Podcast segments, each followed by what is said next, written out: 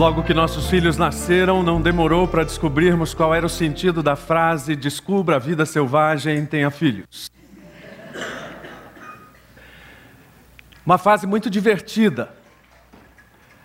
Claro que a gente, agora, com a idade que a gente tem, uma saudade aliviada. A gente pega o filho dos brinca e devolve sem todo aquele ônus. Mas havia uma coisa característica dos primeiros anos da infância dos nossos filhos. Quando eles ficavam muito tempo em silêncio,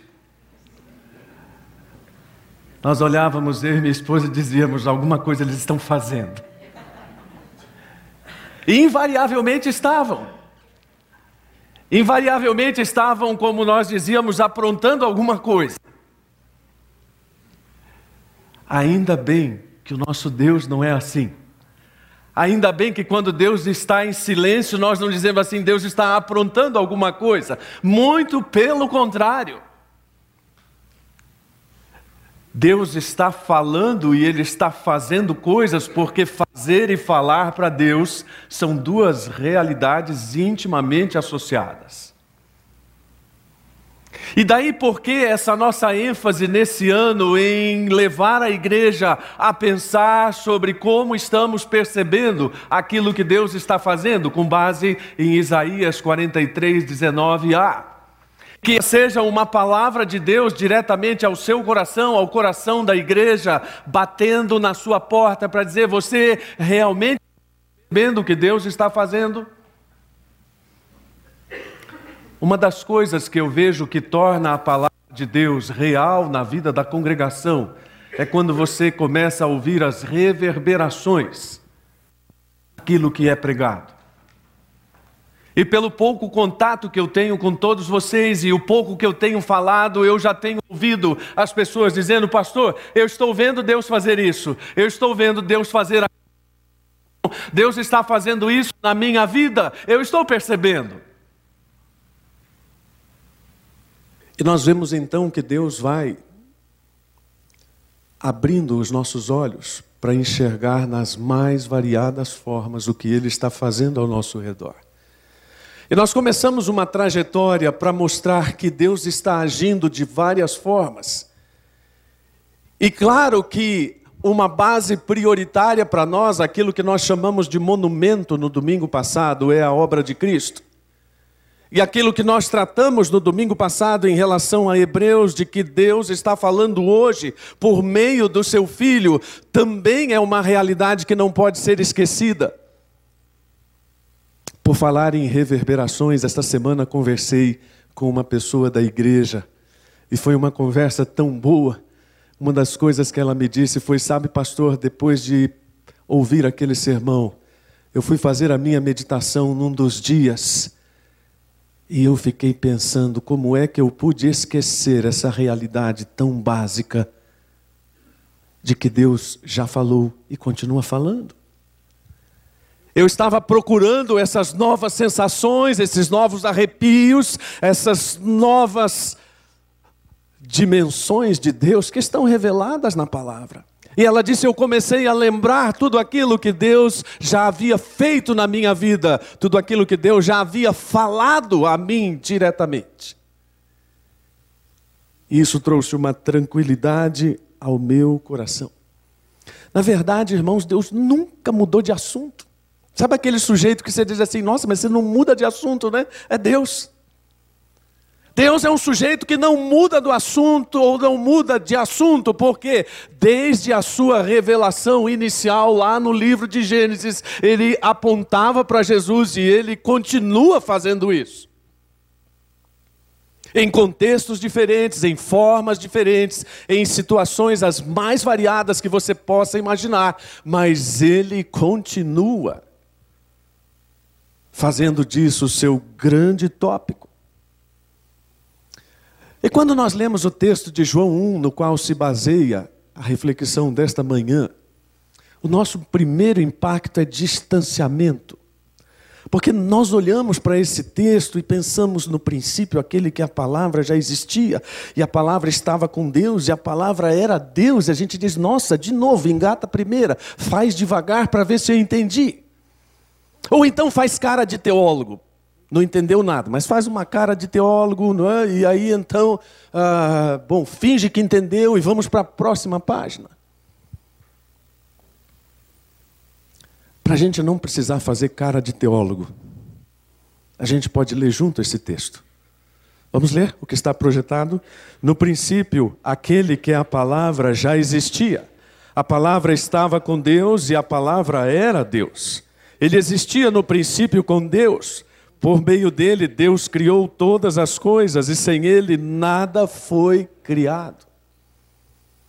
Isto é uma forma muito simples de dizer que Deus expressou sua pessoalidade em Cristo. Deus se apresentou em Cristo. Há traços característicos e intrínsecos de Deus na pessoa de Cristo, e essa pessoa nos foi apresentada.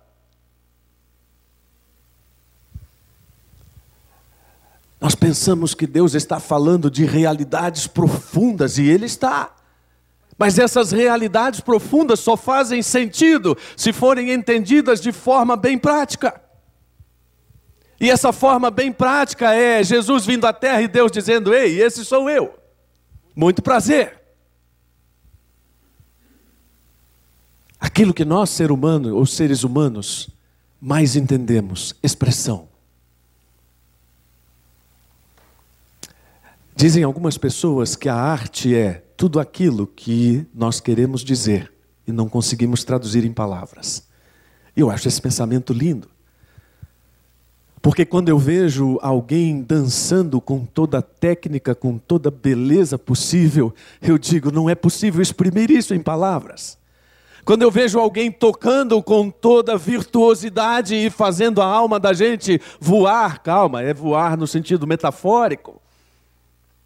Eu penso isso não deveria ou não poderia ser traduzido em palavras.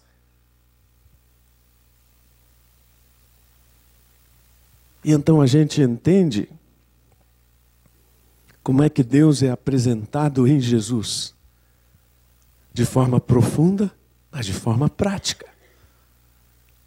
De forma teologizada, aparentemente, mas de forma direta, apresentado para você apresentado com estas características e testemunhado por todas as suas obras aqui na terra.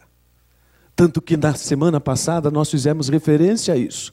Quando Jesus fala, ele fala por tudo aquilo que ele fez, dentre outras coisas. Essa realidade é maravilhosa e traz para nós uma responsabilidade muito grande. Porque não basta repetir que no princípio era a palavra, mas é preciso entender as dimensões dessa palavra. Ou seja, Jesus é a expressão de Deus e essa expressão tem características que saltam do texto, que saltam da Bíblia, que saltam da revelação. É uma palavra criadora, é uma palavra reveladora, é uma palavra redentiva.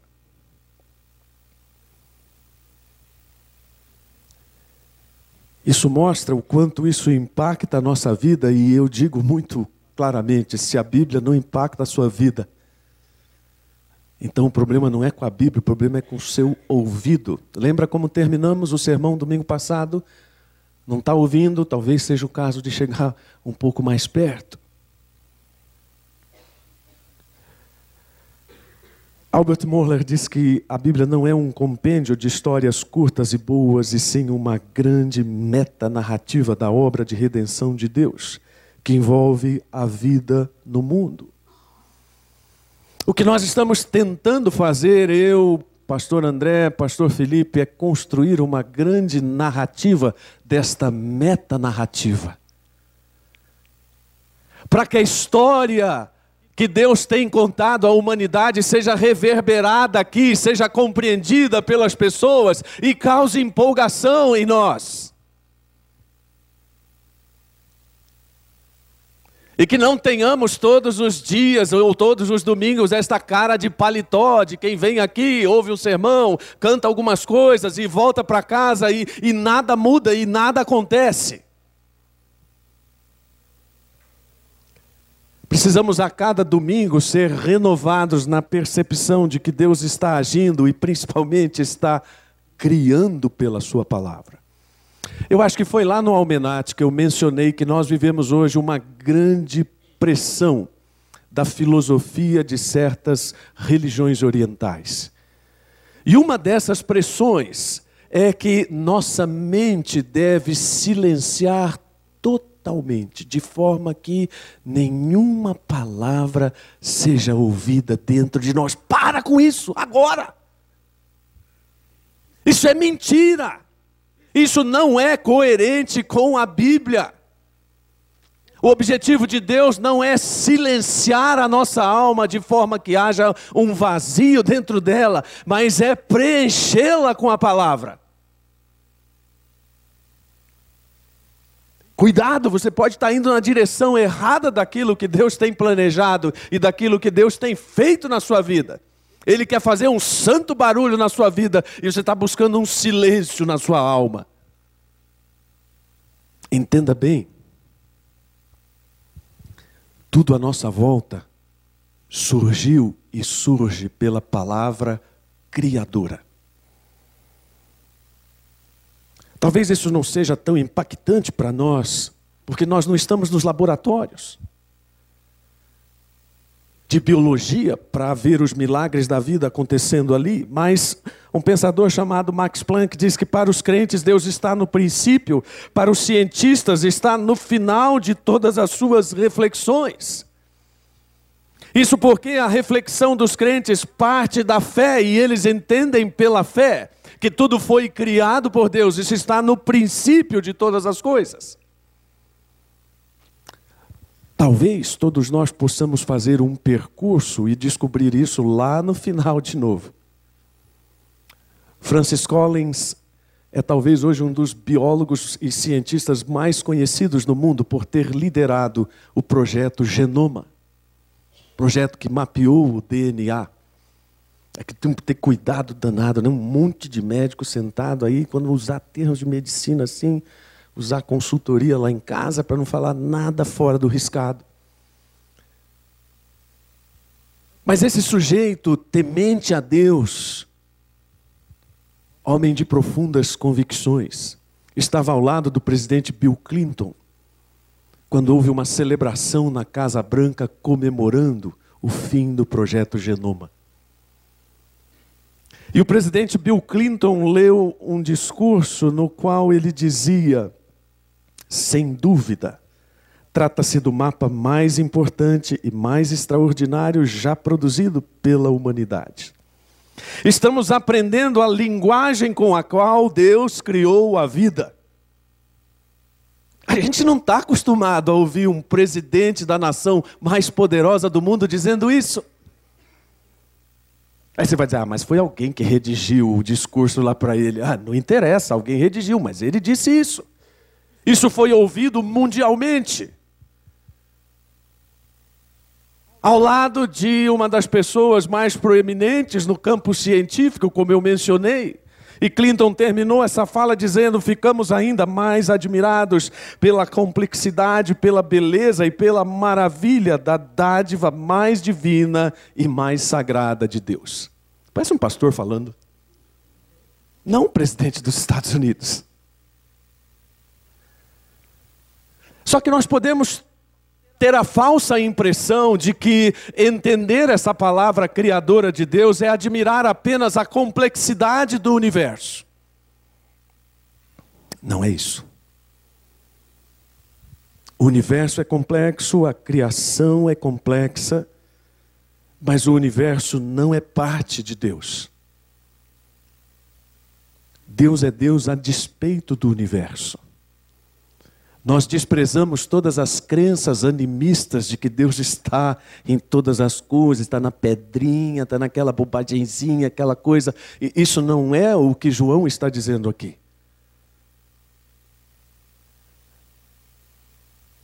Deus existe pela sua complexidade, pela sua capacidade criadora, mas não está restrito a ela. Por isso que tantas vezes isso é confundido com aquilo que os gregos disseram. Muita gente olha esse texto e diz: ah, João estava citando Platão. Não. João não precisava citar Platão, porque Platão falou do Logos e colocou o Logos como a causa primária de todas as coisas. Não! A Bíblia não foi escrita para reforçar a filosofia grega. A Bíblia foi escrita para testemunhar a palavra de Deus. E se ela fazia referência a algo anterior, esse algo anterior não eram os filósofos gregos. Era a própria palavra de Deus especialmente aquilo que ele já havia falado no que nós chamamos de Antigo Testamento ou Primeiro Testamento. E o que Deus falou lá no Primeiro Testamento é: Eu sou. Esta é a minha palavra, esta é a minha palavra que realiza, e esta é a minha palavra que cria todas as coisas. E principalmente, coisas que não são trazidas à existência por acidente. Porque uma das coisas mais terríveis de ouvir no dia de hoje, não sei se você concorda, é que nós somos frutos ou frutos de um grande acidente. Eu me sinto muito mal quando eu ouço isso. Porque eu prefiro pensar que isso não é compatível com o pensamento de Deus e por um raciocínio lógico. Se a vida é um acidente, não é possível que ela tenha qualquer propósito. Pois acidente e propósito excluem-se um ao outro. Quando alguém disser para você, olha, você é fruto de um acidente, você diz, eu não, eu sou bem planejadinho. Fui bem planejadinho. Estou até bem melhoradinho. E mais do que isso, Deus me fez para ter propósito de vida. Deus me fez para entender a sua ação e Deus me fez para entender que aquilo que, na verdade, Ele queria produzir em mim era a luz da Sua palavra. João trabalha muito com as palavras vida e luz. E muita gente também se debate sobre o significado destas palavras, e é óbvio que nós não estamos falando de um fenômeno físico. É óbvio que nós não estamos falando do fôlego de vida. Mas estamos olhando para cá para entender que aquilo que traz a luz e a vida ao homem é o conhecimento e a verdade, porque é o que faz sentido no contexto. E não que nós precisemos disso, mas eu e você estamos vendo o efeito da luz e da verdade na vida de pessoa que nós ou de pessoas que nós conhecemos. De pessoas que estão sendo transformadas por isso, cujas vidas estão sendo criadas e recriadas por isso, e isso impacta toda a nossa vida. Eu volto ao que eu falei: se você não crê naquilo que a Bíblia diz, o impacto na sua vida é muito negativo. Isso tem efeito sobre a forma como nós lidamos com o casamento. Porque se não cremos na capacidade de Deus criar e recriar, não teremos disposição para trabalhar as muitas recriações do casamento. Não confundir com recreações. Recriações. Se nós não entendemos direito isso aqui, nós não teremos a menor motivação para fazer missões. Porque afinal de contas, nós vamos dizer, cada um escolhe o seu destino.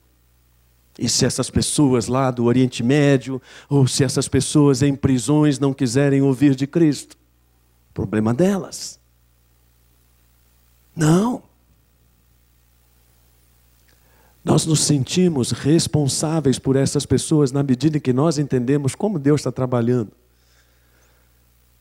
Nós temos sustentado um missionário em prisões lá no Ceará, um rapaz que saiu das drogas, que eu tive o privilégio de discipular e batizar. Hoje ele está no meio daquela confusão lá no Ceará. E as mensagens que ele tem passado são bem diferentes daquelas mensagens que a gente tem ouvido pela mídia. Numa delas, alguns dias atrás, ele disse: Pastor, ore, tem muita gente inocente morrendo aqui. O que faz aquele rapaz estar no meio de rebeliões, no meio de perigos, para dizer para aquelas pessoas que o único propósito da vida é Jesus, é a convicção de que ele tem que esta palavra ela é transformadora, senão ele não estaria lá. E toda vez que nós conversamos com algum missionário, é isso que brota das palavras dele. Ele está lá porque ele acredita que a palavra que ele leva, que a palavra que ele prega é criadora, é recriadora.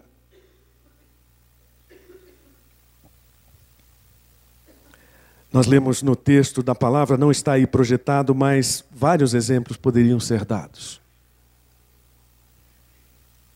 Aliás, estou lembrando agora, uma vez ouvi um sermão. O título do sermão era O fim não é o fim.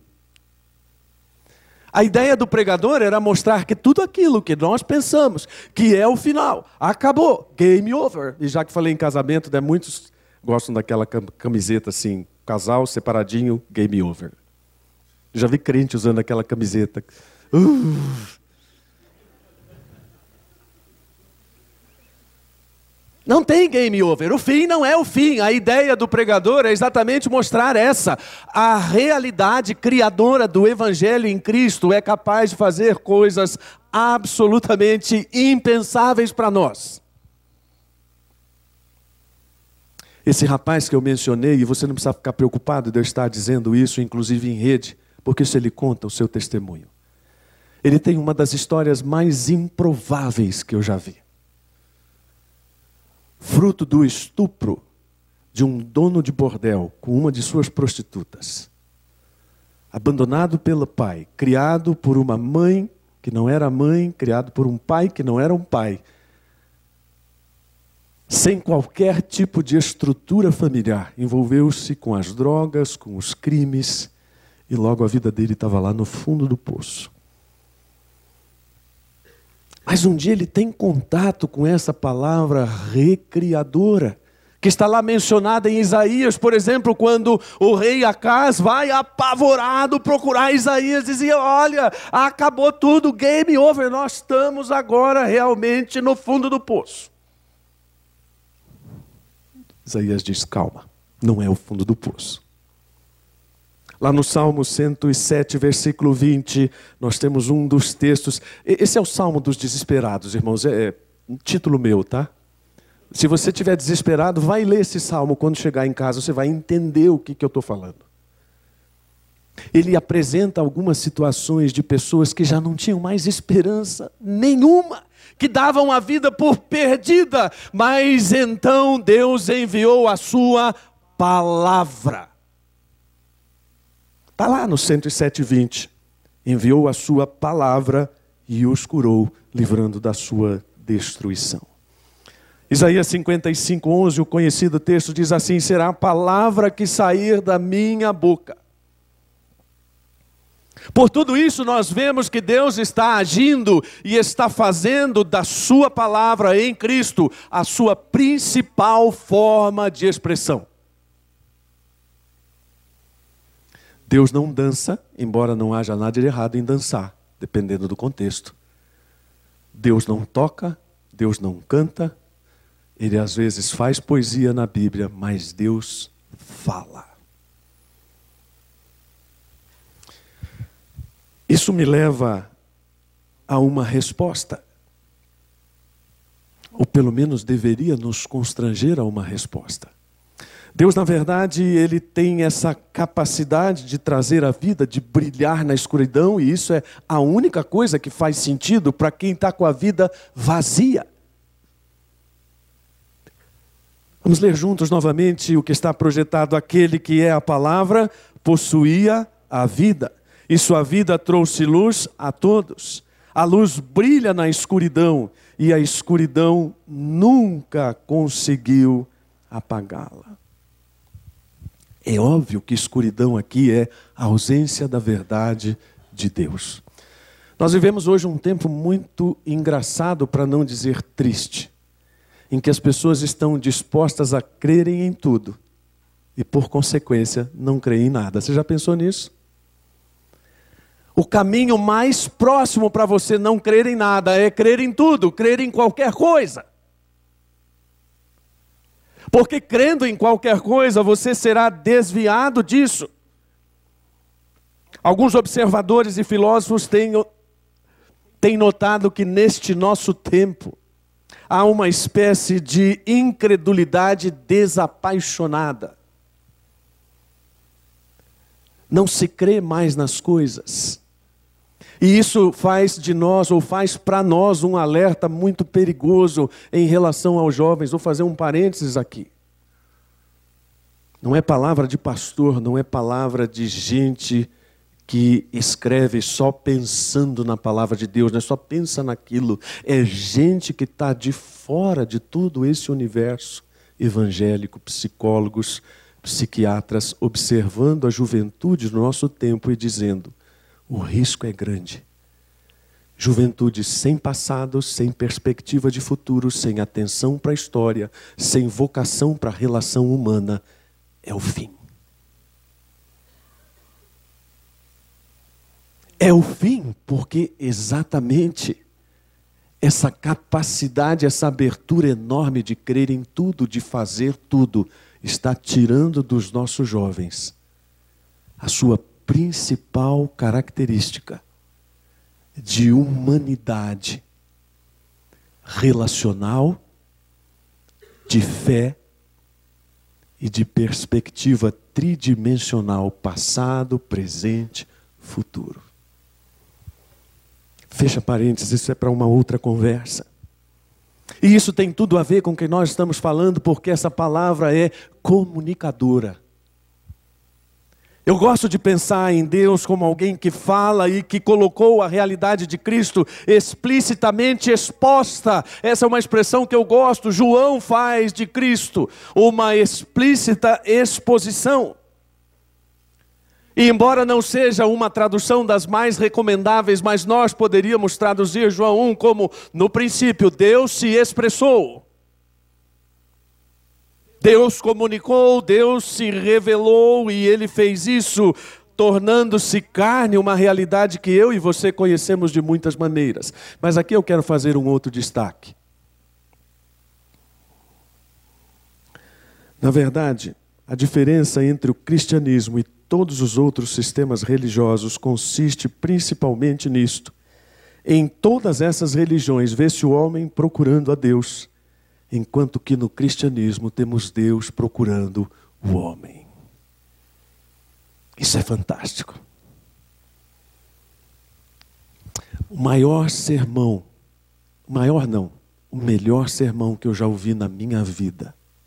Aquele seu sermão inesquecível, sabe? Você tem um sermão inesquecível? Deveria ter. Eu ouvi há uns 20 anos atrás, lá na igreja do Brooklyn, pelo pastor Luiz Saião. Até hoje, aquele sermão martela na minha cabeça. O sermão, você fala, mas até vai falando qual é o sermão? Sobre o filho pródigo. Você conhece a história do filho pródigo? Ah, de um filho que vai embora. Não, então, a história não é do filho, a história é do pai. Os nossos focos ficam alterados e nós às vezes não prestamos atenção naquilo que realmente está em evidência, e o que está em evidência é um amor de pai que não tem paralelo. Chega a ser humilhante. E uma das coisas que mais me toca naquele texto é que o texto diz que o pai não apenas espera pelo retorno do filho, mas corre em direção a um filho, uma coisa que jamais alguém honrado no Oriente Médio faria. Mas é o que eu vejo Deus fazendo ao longo de todo o Antigo Testamento. A forma como Deus busca Israel, como Deus vai atrás de Israel, ela é constrangedora. Nós lemos aquelas histórias e nós pensamos assim: ah, Deus tenha paciência, né? Agora, agora você foi longe demais. Perdoar essas pessoas desse jeito, ah, vamos ser razoáveis. O problema é que quando eu olho para a história do povo de Israel, eu me vejo naquela história. E aí eu entendo porque que Deus é esse Deus comunicador, que vai atrás, que vai comunicando o seu amor e que vai tolerando e desviando ah, da iniquidade. Tudo bem, até um certo ponto, é óbvio. Mas uma coisa está sendo mostrada: é que essa graça e misericórdia Elas não têm fim. E se Deus permitir, vamos falar sobre isso no domingo que vem. Como é que Deus veio anunciar o seu reino e o que é que ele está falando a respeito disso? Porque às vezes nem aquelas pessoas que se dizem crentes entendem o que é o Evangelho.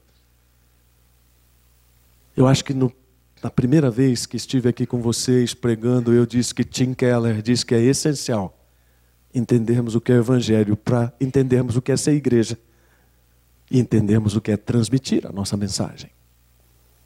E se houver algum gap, alguma coisa aí no meio do caminho, certamente a nossa revelação não vai ser completa. Não a nossa revelação, mas a nossa percepção da revelação. E nós não vamos entender então os esforços de que Deus realmente está fazendo esses movimentos em direção a nós.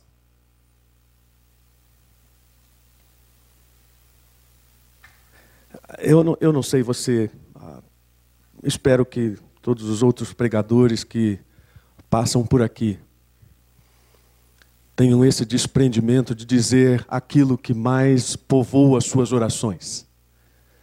Aquilo que mais povoa as minhas orações é eu dizer para Deus que eu não sei lidar direito com a graça. A gente prega sobre a graça, a gente canta sobre a graça, a gente ouve sobre a graça. E toda vez que eu dobro os joelhos como eu fiz hoje pela manhã, eu tenho que dizer, eu ainda não entendi direito esse negócio.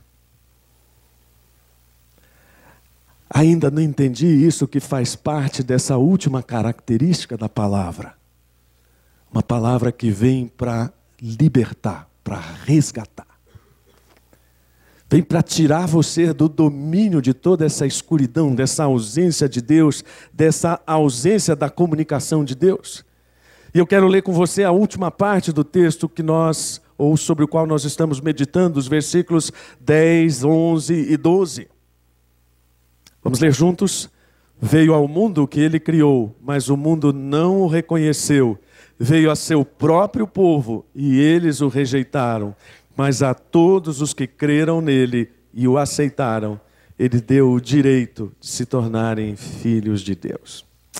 Uma das coisas mais interessantes do ministério pastoral, quando nós estamos ensinando novos crentes, é chegar em João 1,12. E a surpresa que muitos manifestam ao saber, então eu não era um filho de Deus. A Cíntia balançou a cabeça, acho que deve ter passado por essa experiência. É tão frustrante eu já vi várias pessoas dizer, sério mesmo, pastor, eu não era um filho de Deus. Não, você não era. Porque senão a palavra de Deus não teria o menor propósito. Isso é muito contestado. E para terminarmos, eu quero dizer que uma das verdades com as quais nós temos lidado é que o homem não precisa ser liberto de nada. Essa mania dos evangélicos ficarem pregando sobre libertação e sobre salvação. Eu, não preciso ser salvo de nada, já ouvi isso de muitas pessoas. Ah, então eu recorro à música popular brasileira. Falei, você faz dieta, pastor, como é que é? Tem uma música popular brasileira que diz assim: Deus me proteja de mim. Até o compositor popular entende esse negócio. De que a autossuficiência é um perigo para nós. Aliás, comportamento muito observado na igreja. Eu às vezes fico olhando, a minha sogra, com todo o seu jargão do interior, dizia assim: ficou só manjando o pezão né, do sujeito. Eu fico só manjando o pezão da igreja. Gente que lida com questões de alta complexidade aqui nas suas vidas profissionais, desafios enormes, decisões. Aí vem para a igreja, quer beber aguinha com açúcar teológico. E se o pastor falar uma palavrinha mais teologizada, sai bravo. Espera aí. Vamos, vamos acertar algumas coisas aqui. Nós viemos aqui beber água com açúcar ou beber aquele leite que nos dá a sustância. aquilo que nos alimenta para a eternidade, aquilo que nos faz ver o tamanho da encrenca da qual nós fomos libertos. Aquilo que nos dá a dimensão do que Deus está fazendo e de toda a graça que foi recebida, e de uma observação muito simples: não se tem na história do cristianismo um testemunho de alguém que tenha negado a Cristo no leito de morte. Mas está chovendo história de gente que no leito de morte se arrependeu de ter vivido sem Deus. Procura na internet que você vai achar. Jean Paul Sartre, uma renca de filósofos aí ateístas, chorando suas agruras de alma nos últimos minutos de vida, dizendo: Vivi no vazio e vou para o vazio. Não entenderam essa realidade da palavra que nos tira dessas trevas. Quero terminar dizendo que Aquilo que a palavra nos disse hoje é que Deus continua falando. Você fala, mas essa não foi da semana passada? É, foi. Você não esperou eu completar. Deus continua falando por meio de Cristo, que é Ele próprio, a palavra de Deus. Essa palavra ela é criadora. Vá para casa essa semana com isso na cabeça e Deus Ore assim, dizendo: Deus, me perdoa por achar que essa minha vida está toda destruída, está no fundo do poço, que as coisas não têm mais esperança. Não diga isso. Peça para que Deus faça você entender a realidade dessa palavra que cria. Peça para Deus ajudar você a entender a realidade dessa palavra que Ele próprio comunicou para você. E daquilo que ele continua dizendo, daquilo que ele continua fazendo sendo uma sombra para você. Eu gosto de pensar nisso. Gosto de pensar. Você, você vai achar que eu sou tão exagerado, mas quando às vezes eu estou sozinho no carro e dou um espirro muito espalhafatoso, eu peço desculpa, Senhor.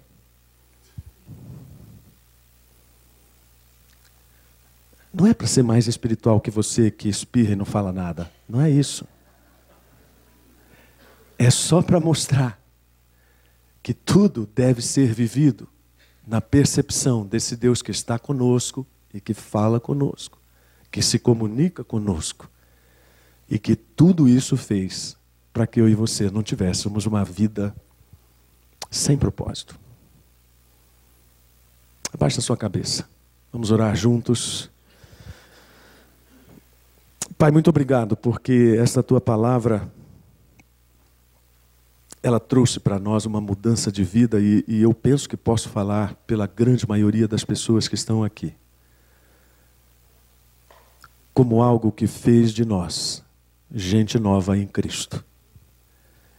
E nós estamos muito felizes porque o Senhor tem nos mostrado de diversas maneiras que o Senhor continua não apenas falando, mas interessado em continuar falando e revelando Jesus Cristo. E que esta palavra que foi pregada hoje reverbere no nosso coração de uma forma bem simples. Que o texto de João, no capítulo 1, seja para nós algo que nos alegre, que nos motive e que nos renove o ânimo, especialmente nesta semana. Cuida de quem está buscando um propósito. Cuida de quem hoje talvez aqui esteja com o riso na boca, mas com o coração fechado. Cuida de quem talvez não esteja sabendo lidar com o sofrimento, um pouco além da conta, um pouco além do compreensível. Mas cuida também de quem, por ter tanta abastança, tem se sentido autossuficiente esquecendo do Senhor, esquecendo da palavra e esquecendo da realidade da palavra. Nós oramos em nome de Jesus. Amém.